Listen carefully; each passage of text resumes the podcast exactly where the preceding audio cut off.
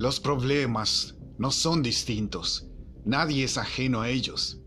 Pero si nos concentramos tanto en ellos, no vamos a poder encontrar las soluciones.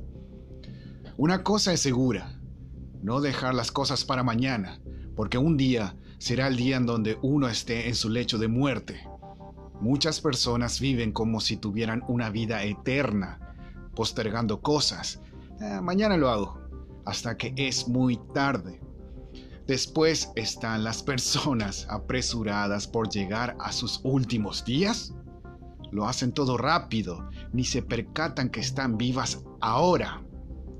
Luego en esos momentos en donde pronto se encontrarán con Dios, no saben qué pueden poner en su epitafio, porque la muerte les ganó en vida.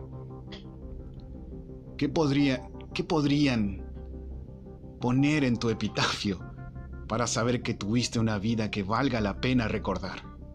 Que la muerte te sorprenda vivo, no ya muerto antes de tiempo. Muchos mueren sin haber vivido nunca o se rinden por un par de altibajos condenándose a la mediocridad, ya que es más fácil copiar una vida común que crear una que sea digna de recordar.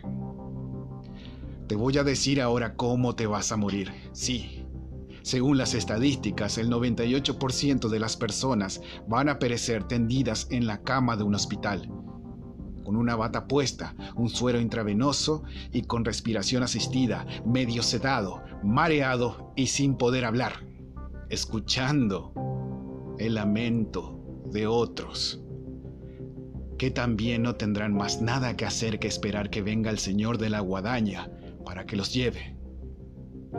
Allí no importará más las redes sociales, si sos soltero, casado, con o sin hijos, con un título o sin él, con dinero o sin nada en los bolsillos. En ese momento es donde el 100% de las personas recién se acuerdan que tuvieron una vida y solamente agacharon la cabeza frente a las cosas que realmente querían hacer, tener o con quién estar. El 100% de las personas en ese momento mágicamente se vuelven muy religiosas. Quieren saber si calificaron para entrar en el cielo. Recién se acuerdan de un Dios que les dio una vida para aprovechar y hacer algo especial que nos diferencie de los demás. Mira, yo no creo mucho, pero si llega a haber algo, yo quiero saber si estoy bien. ¿Cómo será que estoy con Dios? Si estás escuchando esto no es casualidad, o te pone las pilas y cambias el rumbo de tu vida, o todo lo de aquí será tu realidad muy pronto. Triste pero real.